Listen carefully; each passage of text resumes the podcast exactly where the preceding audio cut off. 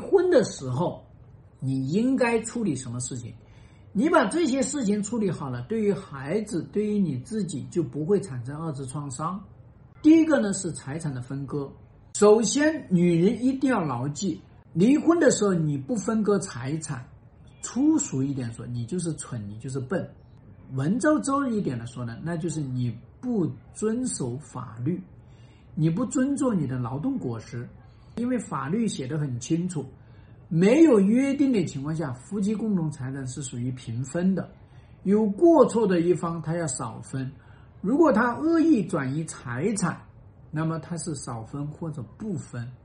所以呢，你一定得要去分割财产，千万不要用财产去跟抚养权进行交易。包括我这边辅导也有。起码有百分之五左右的客户跟我说：“朱老师，你看我净身出户，我你净身出户干嘛？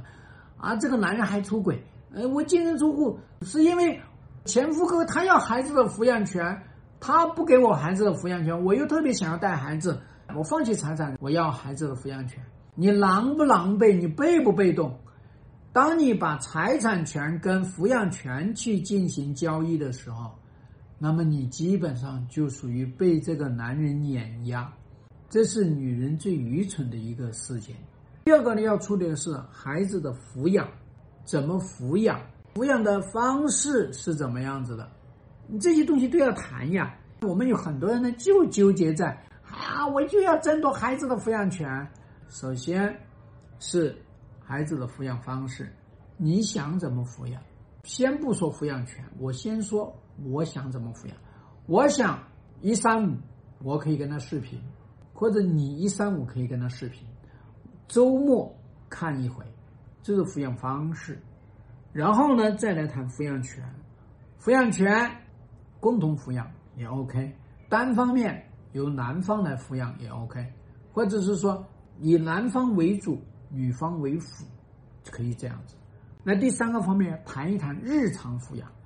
日常抚养呢？你比方，哎，我一三五我要看一看他，跟他视频一下，甚至可能一三五，我可能还要指导一下他作业。生日要不要过？逢年过节要不要去见一见这个爷爷奶奶？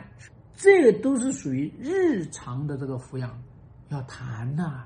第四个方面叫紧急情况，大家注意，紧急情况一定要说好。哎，你别啊！一个电话啊，孩子发烧啦，你要赶紧过来。哎，孩子发烧，这不属于紧急情况，你能处理的。孩子要手术，这是紧急情况。孩子受了伤，你比方说出去，出去外面，咵摔断腿，这个小毛小病都不属于紧急情况，你都不需要去觉得那个父亲在哪里。我我想告诉你，你就是没有离婚。你们家孩子如果有个小感冒、小发烧，去医院看也常常是你一个人带着去。这个男人他出差了，你总不可能一个电话，儿子生病了，你立刻买飞机飞回来，没有必要的嘛。所以我们要设定好紧急情况。那么我们第四个要设定好重大事件，上什么学校、培训班，包括他的兴趣爱好、方向，这都是重大事件。包括你改不改人家的名字啊？重大事件要跟他的父亲、他的母亲去商量一下、知会一下。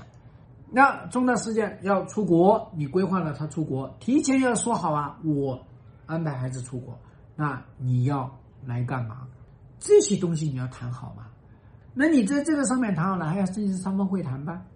这个就是最核心的。我们最重要的事情是要避免以孩子的名义来控制对方。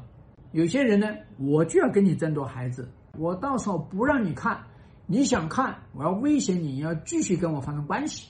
我告诉你，做了我三年五年的老婆，你一辈子都是我的女人。所以我们要搞清楚抚养的内容，内容的本质来说，实际上是叫做父爱母爱，这才是最关键的。所以抚养的内容第一条，那就是要给予你的子女。父爱和母爱，那这种父爱母爱又把它具体化呢？